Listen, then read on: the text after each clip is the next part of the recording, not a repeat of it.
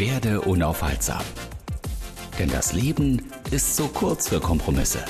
Der Podcast von Ingo Hoppe. Schön, dass Sie dabei sind bei meiner nächsten Podcast-Folge. Und Kommunikation ist wie immer mein Thema. Meine These lautet, wir alle kommunizieren, aber nicht alle von uns machen es bewusst. Aber die, die bewusst kommunizieren, sind im Normalfall erfolgreicher. Und heute rede ich mit einem Mann, auf den bin ich aufmerksam geworden, weil der innerhalb sehr kurzer Zeit extrem viele Menschen gewonnen hat, die ihm folgen. Und wie immer bei erfolgreichen Menschen gibt es verschiedene Sichtweisen. Die einen sagen, das ist der Messias eines neuen bürgerlich-liberalen Lagers. Und für die anderen ist er eher so eine Art äh, böser Rechter. Und nun soll er mal richtig zu Wort kommen. Ich freue mich, dass Sie Zeit haben. Hallo Peter Weber. Hallo Ingo Hoppe, ich grüße Sie. Hallo. Fangen wir mal ein bisschen an mit Ihrer Herkunft. Sie sind ein, ein Berliner Arbeiterkind, habe ich mal gelesen, und dann ein Bayer geworden. Wie war das so? so ja, es ist so, ich bin eigentlich in Leipzig geboren, mhm. also in der ehemaligen DDR. Und äh, dort Sohn eines äh, Kohlenhändlers. Der, der beziehungsweise war er noch nicht, der war im väterlichen Betrieb beschäftigt. Und dann sind wir 1956 sind meine Eltern nach West-Berlin und äh, ja, die sind ohne mich rüber, weil damals die, galt es als Republikflucht, die DDR, äh, DDR zu verlassen. Und die haben mich bei meinen Großeltern zurückgelassen. Und dann bin ich nach einem Jahr, nachdem meine Großeltern meine Eltern besucht hatten in West-Berlin, bin ich, habe mich nicht, habe mich geweigert, wieder mit meinen Großeltern Richtung Leipzig zurückzufahren. Was dann eine ganz schwierige Zeit war. Wenn Sie wollen, erzähle ich Ihnen das auch. Das glaube ich, dass das schwierig war. Also so ein bisschen zerrissen war am Anfang das Thema. Ja, das war sehr, das war sehr problematisch. Das heißt also, wir haben bei meinen Eltern, bei meinem Vater seiner Schwester gewohnt und äh, die haben, wir hatten ein Zimmer in deren Wohnung und die Kinder wollten nicht, während meine Mutter halbtags beschäftigt war, dass ich in der Wohnung bin. Das bedeutete de facto, mit vier Jahren musste ich vier Monate von 7.45 Uhr bis 12.15 Uhr auf der Straße herumlaufen. Und äh, also das heißt, wenn jemand mir unterstellt, ich hätte äh, keine äh, Sympathie und Hilfsbereitschaft für Flüchtlinge, dann ist das de facto aus dem Gefühl falsch. Und es ist auch aus dem Handeln falsch, weil ich sehr viel Organisation unterstütze. Mhm. Da kommen wir dann gleich noch äh, zu den, zu den großen Themen im Moment der Zeit. Von da bis zu einem erfolgreichen Unternehmer war ein weiter Weg. Können Sie kurz so die entscheidenden Schritte aus Ihrer Sicht mal skizzieren? Ja, das ging wie üblich Schule Berlin, Gymnasium, Heinrich von Kleist, Heinrich äh, von Kleist Gymnasium. Und dann ging es von Berlin mit noch vor der Vollendung des 19. Lebensjahres ging es nach Bayern, besser gesagt nach Franken. Und von dort aus war ich fünf Jahre dann im Ausland. Mhm. Für, und bin dann zurückgekehrt, 77, habe dann meinen zweiten Beruf erlernt. Ich habe also zwei Berufe, Maschinenbautechnik und zum anderen habe ich meinen Wirtschaftsingenieur gemacht. Also diese beiden Aspekte haben mich dann geprägt. Ja, und da ging es eigentlich immer beruflich und geschäftlich immer erfolgreich bergauf. Habe mich dann 82 selbstständig gemacht und diese Firma betreibe ich jetzt in unveränderter Form als geschäftsführender Gesellschafter bis heute. Also wir haben jetzt ein, ein Bild, wer sie so sind und was so die, die Herkunft und die Wurzeln sind. Und unsere Wurzeln haben ja immer auch etwas mit dem zu tun, wie wir die Dinge sehen und was wir jetzt machen. Wann kam der Punkt, Peter Weber, an dem Sie gesagt haben, jetzt mische ich mal mich ein. Also Kommunikation ist natürlich auch ein Thema im Baugewerbe, da müssen die Dinge geklärt werden. Aber wann haben Sie beschlossen, ich will jetzt mal den Menschen sagen, wie ich die Dinge sehe? Also zwischen dem meinen Kommunikationen, ich war schon vorher immer ein kommunikativer Mensch, zwischen der Kommunikation in einem begrenzten Kreis, also Freundes- und Geschäftskreis, und dieser Öffentlichkeitswirksamkeit ist schon eine gewisse Zeit vergangen. Ähm, das begann damit, dass ich im August 2018 mit ähm, Freunden unterwegs war im Urlaub und ähm, aus allen Gesellschaftsschichten, Berufsgruppen, Unternehmergruppen und wir dort im Gespräch, also ich spreche jetzt hier nicht von Stammtischparolen, sondern wo eigentlich jeder irgendwelche Verlautbarung hatte, das kann man ja nicht sagen und ich meine das nicht so. Mhm. Und dann sagte ich, was haben wir denn hier für eine Entwicklung? Wir wollen ja eigentlich mal in den Diskurs gehen und das nahm ich zum Anlass, dann im, im September des vergangenen Jahres, also 2018, einfach mal ein Video zu drehen mit der, äh, mit der Betitelung Deutschland September 2018. Der Erwartung, dass so zwischen 300 und 400 Menschen mir eine Reflexion geben und nach einer Woche waren es 2,4 Millionen. Mhm. Und Ihre Ihre Einschätzung? Also Sie haben ja schon ein bisschen gesagt, Sie hatten den Eindruck, ähm, die in Ihrem Umfeld haben das Gefühl, Sie dürfen nicht mehr alles sagen. Also Sie Sie haben das Gefühl, da läuft was schief in der Kommunikation, Politik, Medien, normale Menschen?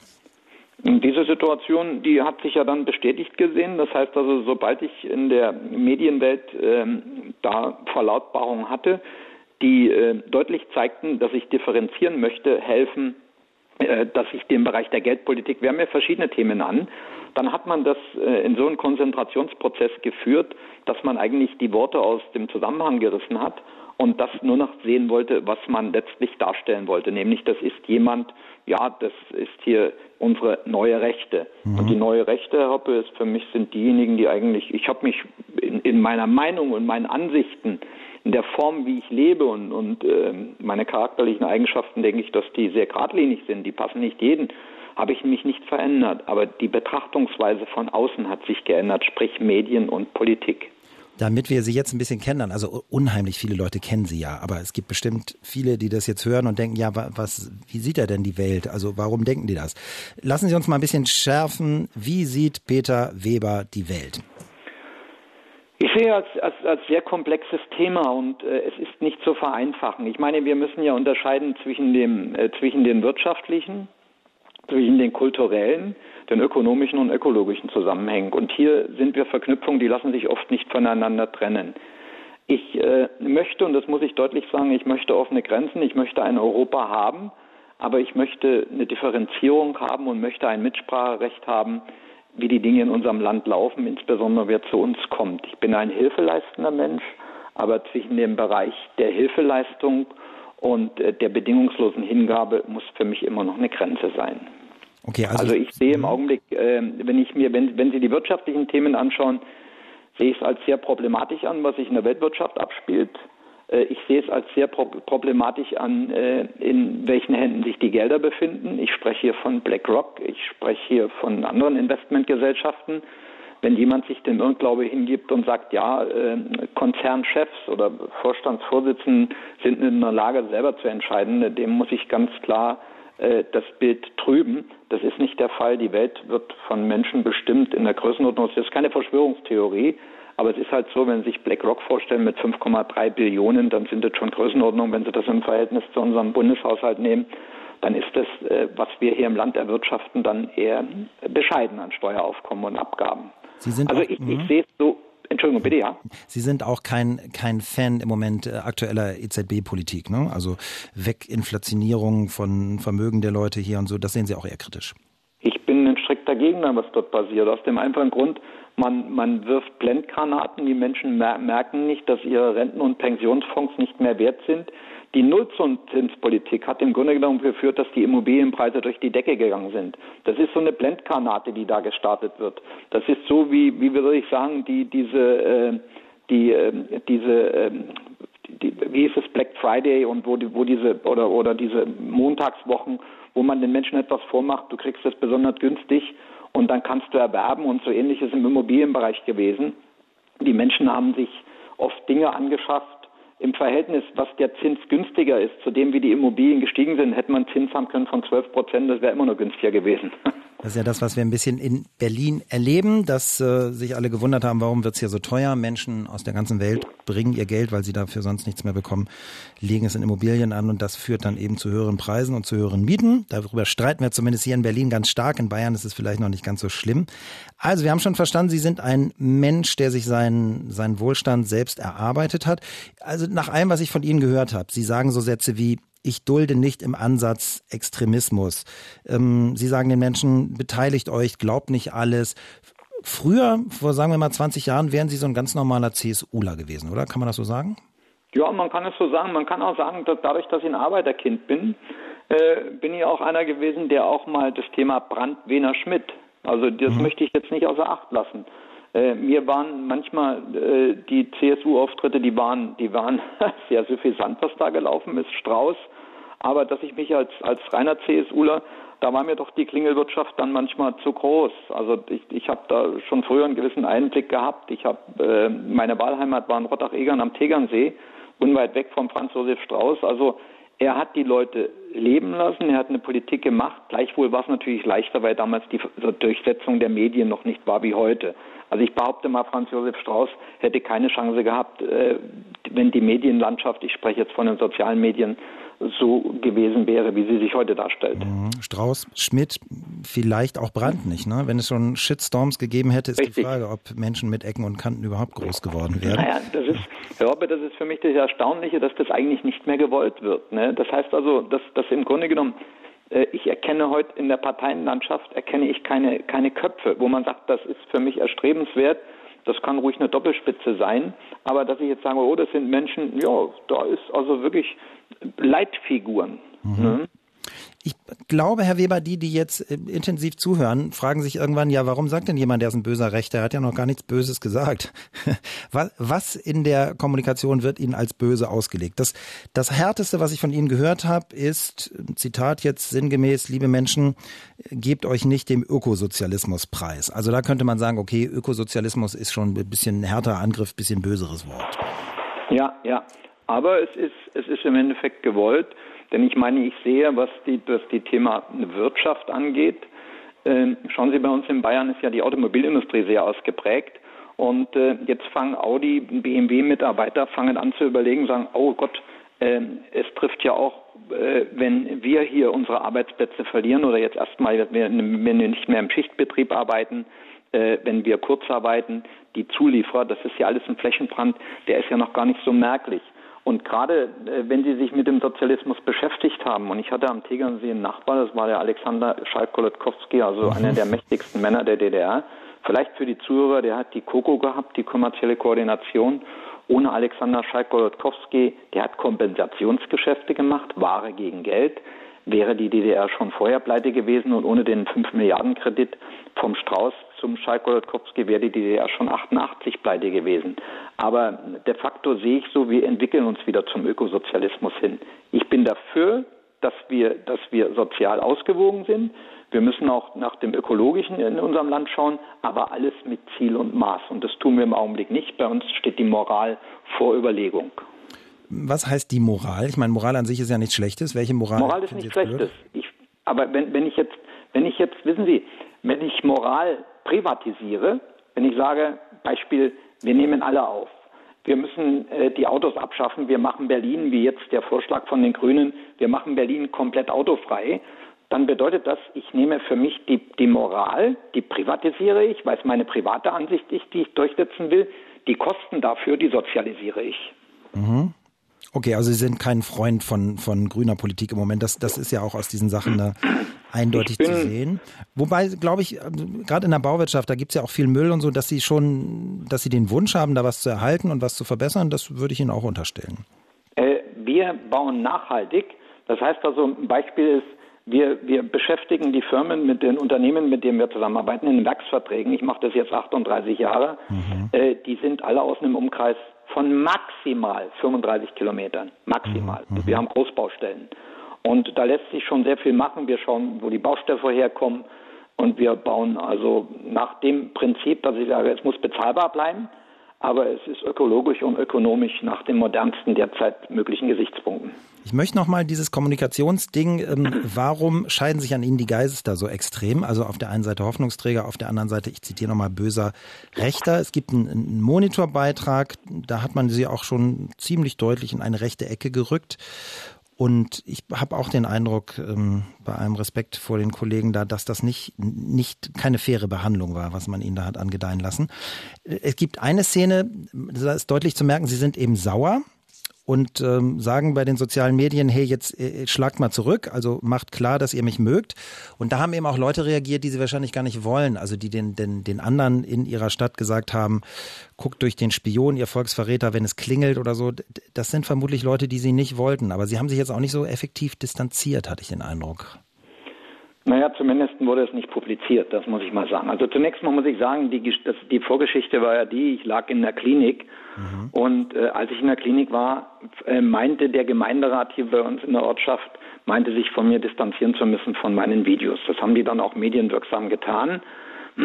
Das geschah an einem Mittwoch vor Pfingsten Und am Samstag kam ich aus der Klinik und dann rief mich der Bürgermeister an, um Gottes Willen, ich muss mir entschuldigen, ich hätte ein Mann sein müssen. Da waren ein paar Schreier da aus der Gemeinde. So ein Parteiloser, der Bürgermeister werden will, der hat sich dann aufgestellt und äh, dann haben die gesagt, dann distanzieren wir uns. Und dann hat man uns am Dienstag, uns heißt also Mitarbeiter vom Büro und, und äh, hat man eingeladen, weil die sehr eng verflochten sind mit der ganzen Geschichte.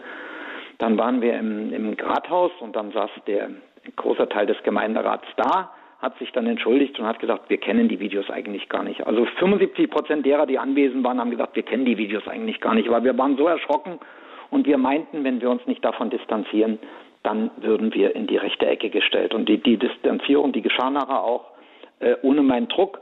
Und dann äh, geschahen also Dinge, das waren Selbstauslöser. Diese Herrschaften, die mich äh, so diffamiert haben, hat, waren natürlich im Netz.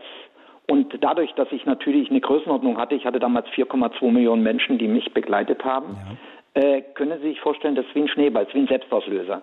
Das heißt also, da schreibt jemand etwas über meine Person, die Menschen, die mich begleiten, die lesen das, die hören das und dann findet ein dynamischer Entwicklungsprozess statt, den ich damals noch nicht steuern konnte, heute ja, weil wir eine Agentur haben, die damit reinschaut. Das heißt, Aber man muss mhm. fairerweise sagen, 95 mhm. Prozent waren sehr sachliche Beiträge, 5 Prozent waren Beiträge, wo ich gesagt habe, das hat nichts äh, mit einer gesellschaftlichen Ausdrucksform zu tun, zum anderen war es auch so, die Menschen, die dann hier waren, muss ich mir auch bedanken, das waren Gelbwesten aus Nürnberg, die haben dann protestiert äh, gegen die Art und Weise, wie äh, gegen mich vorgegangen wird. Da waren sicherlich von 300, 400 Menschen, waren zwei oder drei oder vier dabei, die früher mal einer, ich weiß nicht, ich weiß nicht, welcher Organisation die angehört haben. Äh, dann habe ich gesagt, davon distanziere ich mich, distanziere mich nicht von den gelben Westen in Nürnberg, weil die haben gute Arbeit geleistet. Das sind Frauen und Männer, die sind sachlich aufgetreten und wegen zwei oder drei Personen, die mir nicht bekannt sind, ich, ich weiß auch nicht, was da war, war es aber letztlich so, äh, dass die Presse dann meinte, oh, dann beschäftigen, da kommen ja wieder dann äh, Menschen werden auf den Plan gerufen, die.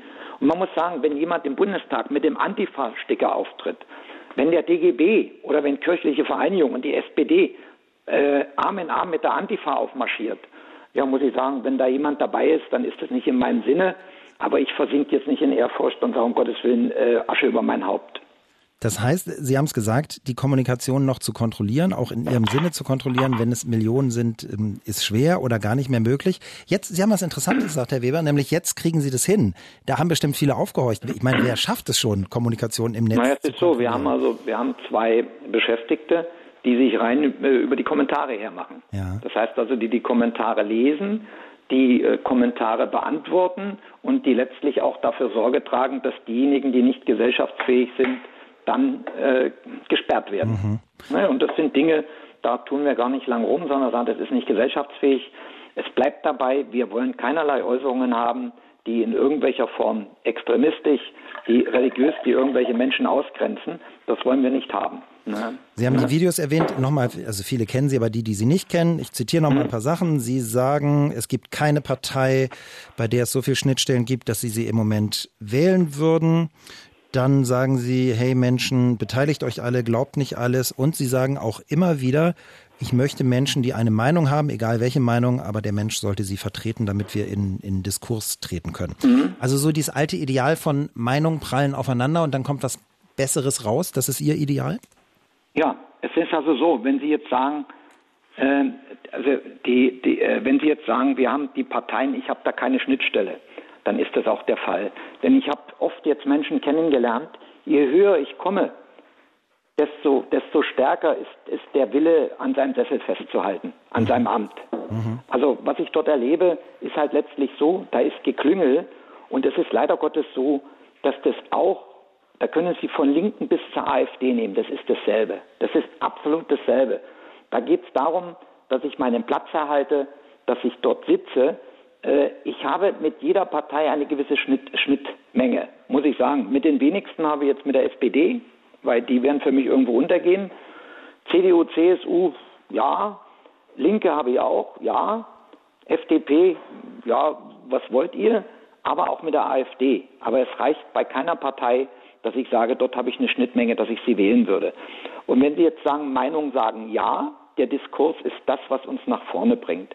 Das heißt, lassen Sie uns die Dinge ausdiskutieren, lassen Sie uns darüber reden und lassen Sie uns, lassen Sie uns einen Konsens finden. Aber ein Konsens äh, entwickelt sich ja heute bloß noch zum Gewinner und Verlierer. Mhm. Und äh, ich, es ist wirklich so, ich sage, wir müssen für alle Beteiligten das Beste heraussuchen. Wenn wir jetzt bei uns, bei Hallo Meinung, unserer Interessenvertretung, Bürgerforum, dann ist es letztlich so, dann haben wir die Bürgerinteressen. Wir möchten letztlich ein Programm, wir möchten Inhalte haben, die von den Bürgern selber geschrieben sind, aus den Sorgen und Nöten. Und äh, Herr Hoppe, ob dieses Parteiensystem, wie wir es im Augenblick haben, ob das übers nächste Jahrzehnt überlebt, das weiß ich nicht. Ne? Hm. Das, das klingt ja ein bisschen wie eine Kampfansage und das macht die Sache ja auch sportlich. Also diese, diese Menschen in den Videos ähm, sagen sie, macht mit, ich will Hunderttausende von euch. Ich habe mich so ein bisschen gefragt, wenn sich Hunderttausende hinter einer Idee, hinter einer oder mehreren Personen versammeln, das ist ja durchaus eine Macht. Wenn Sie die dann haben, was machen Sie mit denen? Ich könnte jetzt Folgendes sagen. Wie hat unser Kaiser einmal gesagt, Beckenbauer, ja. Schauen wir mal. Ja. Ne? Das ist, ist, aber ein interessanter Punkt. Also gibt es dann den. Das ist ein interessanter Punkt. Also es ist zweifelsohne so. Also bitte, wenn ich die Situation so betrachte, wie es im Augenblick ist, das heißt also, wenn, wenn diese, äh, diese Formation der Menschen, die uns begleiten, deren Wünsche, deren Bürgerinteressen bei keiner Partei in dieser Form eine Schnittmenge haben, dass sie zufriedenstellend ist, Herr Oppe, was bleibt denn dann nur noch übrig? Ja, was bleibt übrig? Selber ja, in die Hand bleibt, nehmen oder was heißt das für Sie? Bleibt dann nur noch übrig, das ist mhm. korrekt, ja. Ne? Und äh, Sie können mir glauben, es gibt sehr, sehr viele Menschen, die in den Ortsverbänden sind, aller Couleur, die im mittleren Bereich sind, die sagen, wir sind einfach nicht mehr zufrieden.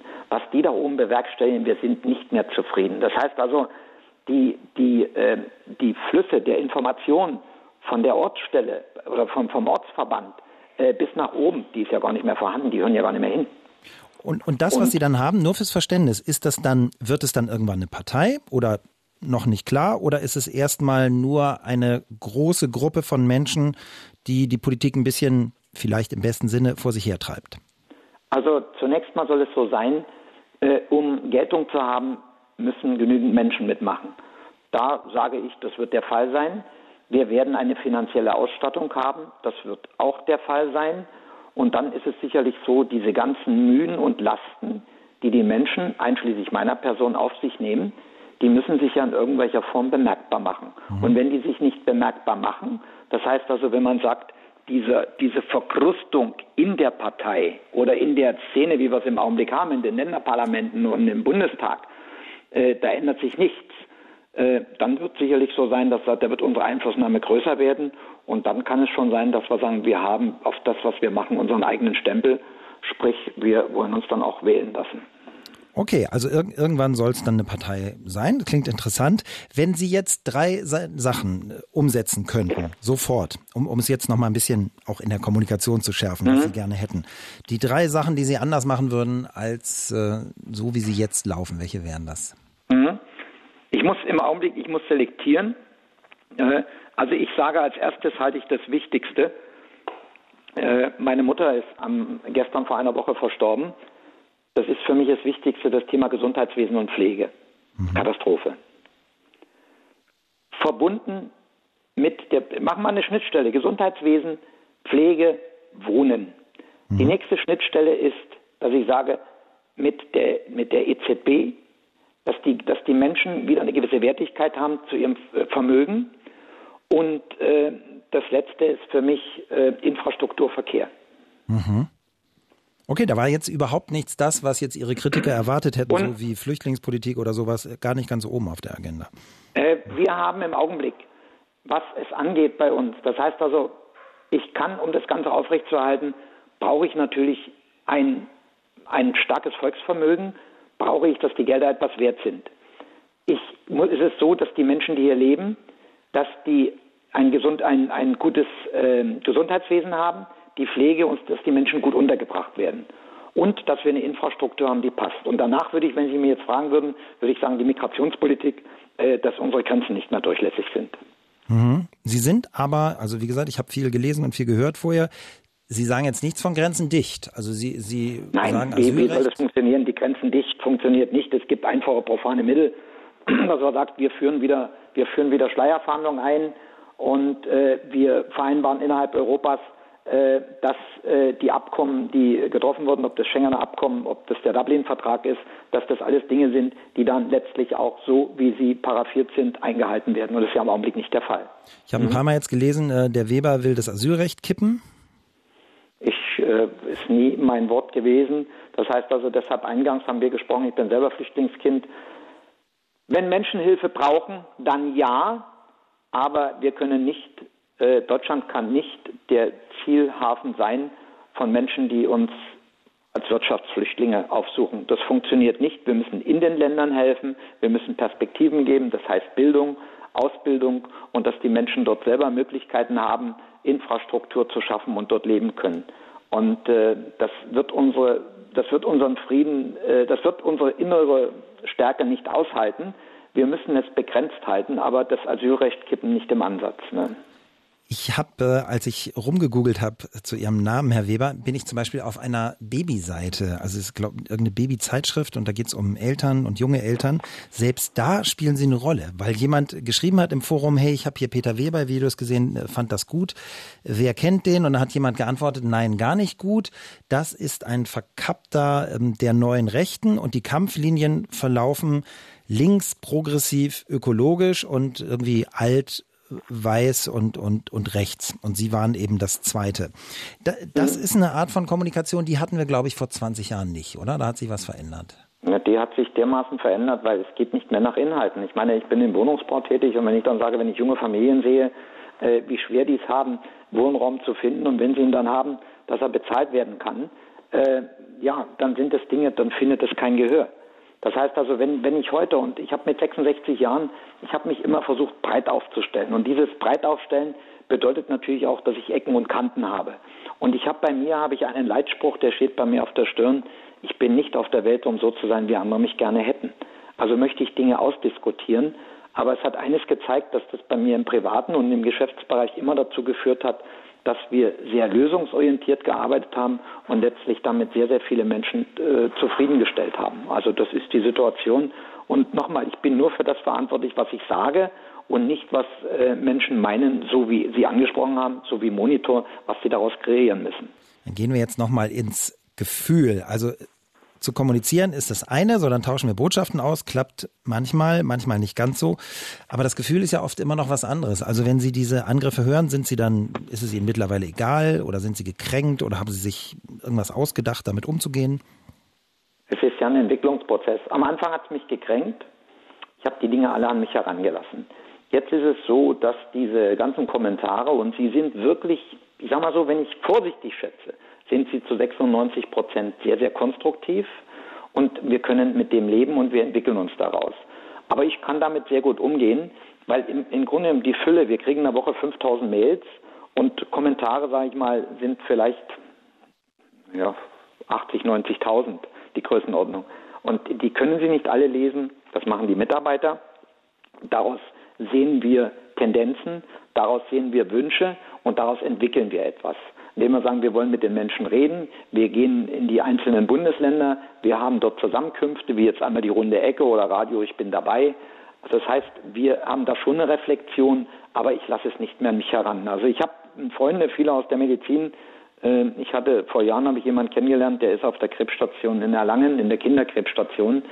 Wenn der die Dinge, es ist eine ganz eine Aufgabe, die ist wahnsinnig anspruchsvoll. Aber wenn der alles an sich heranlässt, mhm. ist der nach zwei Jahren ist der selber Patient äh, auf den, im, im Bereich äh, der Onkologie. Ne? Also so ein bisschen emotionale mhm. Distanzierung. Diese, Sie haben ja eben noch mal wirklich eine Massenbewegung beschrieben, Herr Weber. Ist das ähm, ist das faszinierend? Also plötzlich zu merken, hey, ich kann da so viele Leute hinter meiner mhm. Person mhm. versammeln oder hat das auch manchmal so ein, so ein Verantwortungsgruselgefühl?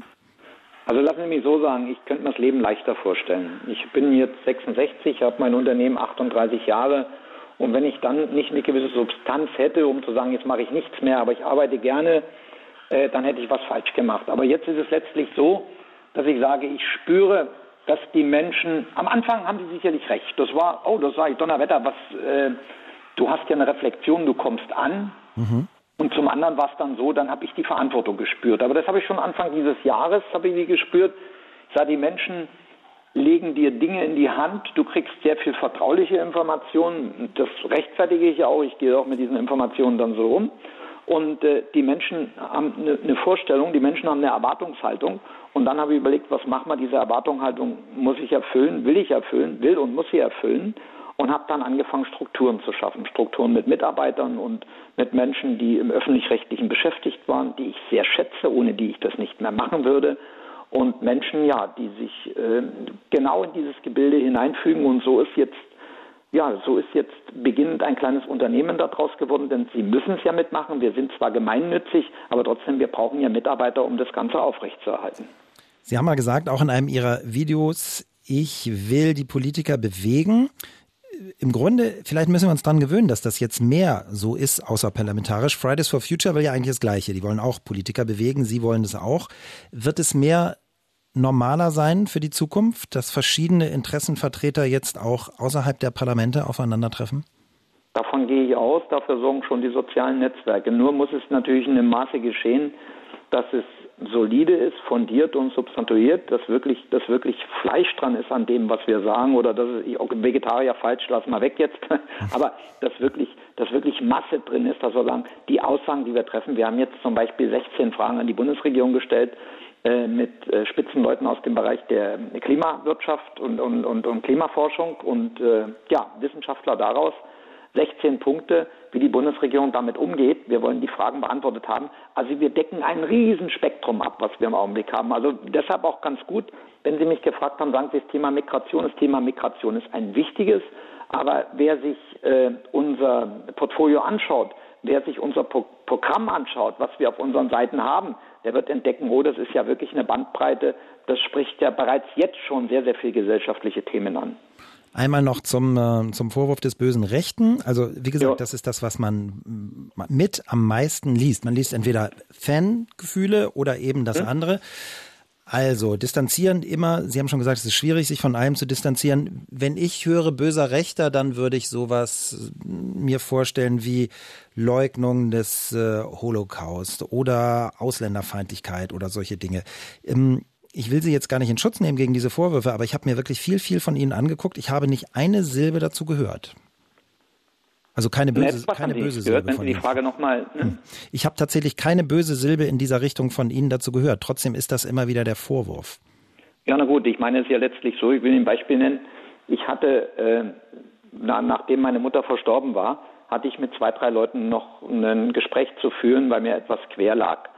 Ich habe zum Beispiel jemanden, der lebt bei mir in Nordschaft, der ist so meine Jahrgangsklasse, den hatte ich ins, ins, in, ins Büro gebeten, dass wir uns unterhalten. Der kam dann auch ich sage, wir, ich habe so zwei, drei Verlautbarungen gehört, gerade in die Richtung, die Sie jetzt ansprechen. Ja, du bist ja gegen Ausländer. Mhm. Und dann erzählt er mir, ja, ich habe, ich habe ja sogar eine Wohnung und die habe ich da und da vermietet. Ich sage, wir haben Liegenschaften und in unseren Liegenschaften wohnen sehr viele Menschen äh, mit Migrationshintergrund. Und da bin ich froh, dass wir die haben. Und zum anderen ist es auch so, das heißt also, ich könnte heute keine Baustelle mehr machen, wenn ich nicht Menschen mit Migrationshintergrund hätte, die bei uns arbeiten äh, mhm. Osteuropa, das wäre überhaupt nicht machbar, die aber zu sehr, sehr, die zu tollen Bedingungen arbeiten und äh, die gutes Geld verdienen, die nicht in Containern leben, sondern die Wohnungen haben und wo sie dort sehr gut zurechtkommen. Aber hier hat sich etwas herauskristallisiert, dass man, wie gesagt, Ansichten, die gegen das im Augenblick dessen, was wir an gültiger Verlautbarung haben aus den äh, öffentlich-rechtlichen und aus der, äh, Schreiben, aus der schreibenden Zunft, aus den Printmedien, wenn da nur im Ansatz dagegen gesprochen wird, bin ich schon ein Rechter. Ich habe das hier erlebt, wir haben hier so eine Landzeitschrift, die wird immer weniger. Äh, der Chefredakteur hat über mich geschrieben, äh, wir saßen zusammen und dann schreibt er einen Bericht über mich, die neue Rechte und Weber ist der Einzige, der daran glaubt. Da, da kommen sie gar nicht ran. Das heißt also, da wird so dogmatisiert, sie kommen gar nicht ran. Das sind Verlautbarungen, der, der war bei mir, der kennt mich, der ignoriert eigentlich alles. Warum? Es muss in dieses Bild passen. Und ich sage Ihnen ganz ehrlich, wenn Sie, wenn ich, ich schaue auch das öffentlich-rechtliche, glauben Sie, eine Dunja Hayali, was, die, was mit der Frau gemacht wird, ist eine Riesensauerei. Wenn der Shitstorm ist oder wenn die Frau bedroht wird, das geht überhaupt nicht. Also das ist, das sind Verlautbarungen, das sind Handlungen, die sind nicht im Ansatz tolerierbar. Aber glauben Sie, eine Dunja Hayali hätte das aktuelle äh, Sportstudio bekommen, wenn die im Ansatz etwas Kritisches zur geltenden Politik gesagt hätte? Nicht im Ansatz. Also die Menschen müssen dann schon irgendwo äh, linientreu sein. Einen, kritischen Journalisten, na, den finde ich heute nicht mehr. Mhm. Nur noch selten. Mag ich sein, mag sein, es gibt welche, aber im öffentlich-rechtlichen fällt mir zurzeit keiner ein. Ne? Na gut, also freie Meinungsäußerung zu Dunja Halali möchte ich aber äh, ausdrücklich sagen, die war zweimal mein Gast. Und auch wenn ich nicht alles äh, teile in ihrer Weltsicht, aber für mich gehört die tatsächlich zu den zu den Aufrechten, auch zu den Reflektierten, weil sie immer wieder sagt, ähm, wir müssen die Meinung der anderen Leute auch hier auf den Tisch bringen und diskutieren, denn ansonsten haben wir demokratisch schon verloren. Also die empfinde ich tatsächlich als als jemand, mit der Sie sich vielleicht auch mögen würden, wenn Sie mal miteinander ein Bier trinken würden. Ja gut, vielleicht, vielleicht kommt es noch. Aber ich habe bewusst gesagt, und das möchte ich betonen, die Verlautbarung, mhm. Hetze mhm. Oder gar körperliche Bedrohung, das sind Dinge, die sind nicht im Ansatz tolerierbar und die sind aufs Härteste zu bestrafen. Mhm. Zum Schluss, Herr Weber, nochmal, weil das viele, glaube ich, interessant finden, so wie, also diese ganzen Phänomene, also Fridays for Future haben wir genannt, ja. plötzlich äh, von einer Greta ein, ein riesiges Ding. Gut, sie sind jetzt noch nicht ganz so groß wie Greta vielleicht und sehen auch ein bisschen anders aus, aber auch hinter ihnen versammeln sich sehr, sehr viele Menschen. Das ist ja auch so vom, vom Kommunikationsstandpunkt her betrachtet was hochinteressantes, was da jetzt passiert. Also das, früher haben wir gesagt, okay, Wahlkampf, dann diskutieren wir ein bisschen, dann wird gewählt und dann läuft das so für vier Jahre. Das, so ist es ja nicht mehr. Wenn Sie zehn Jahre in die Zukunft blicken, ich weiß, das ist immer schwierig mit den Zukunftsvorhersagen, aber wo stehen Sie dann? Also in erster Linie will ich gesund bleiben. Das ist für mich die Voraussetzung. Ich will meine innere Zufriedenheit haben. Aber ich möchte dann dort stehen, wo ich sage, ich habe etwas ins Leben gerufen und das führen Menschen fort. Denn eines muss ich klar sagen, mit 66 Jahren fängt für mich die Lebenskette nicht an, sondern ist etwas, wo ich sage, die körperliche und geistige Frische, die ist da, aber die biologische Uhr, die tickt. In zehn Jahren möchte ich dort sein, dass ich sage, die Menschen, die uns begleiten, und es sind jetzt schon sehr, sehr viele junge Menschen, die Ideen haben, die vorankommen wollen, à la Couleur. Und wo ich einfach sage, das sind dann Menschen, die sind in entscheidenden Positionen und diese Menschen führen das fort, was ich einst gepflanzt habe. Ich fand es hochinteressant, mit Ihnen geredet zu haben. Vielen Dank, dass Sie Zeit hatten. Ich sage danke. Lassen Sie uns gesund bleiben. Ich wünsche Ihnen noch eine schöne Vorweihnachtszeit. Peter Weber im Podcast. Ich hoffe, Sie da draußen fanden es auch interessant. Ja, ich freue mich über Kommentare jeder Art. Wenn Sie mehr möchten zum Thema Kommunikation, sind Sie jederzeit willkommen auf meiner Seite www.ingo-hoppe.de. Denn nur bewusste Kommunikation macht wirklich erfolgreich. Werde unaufhaltsam.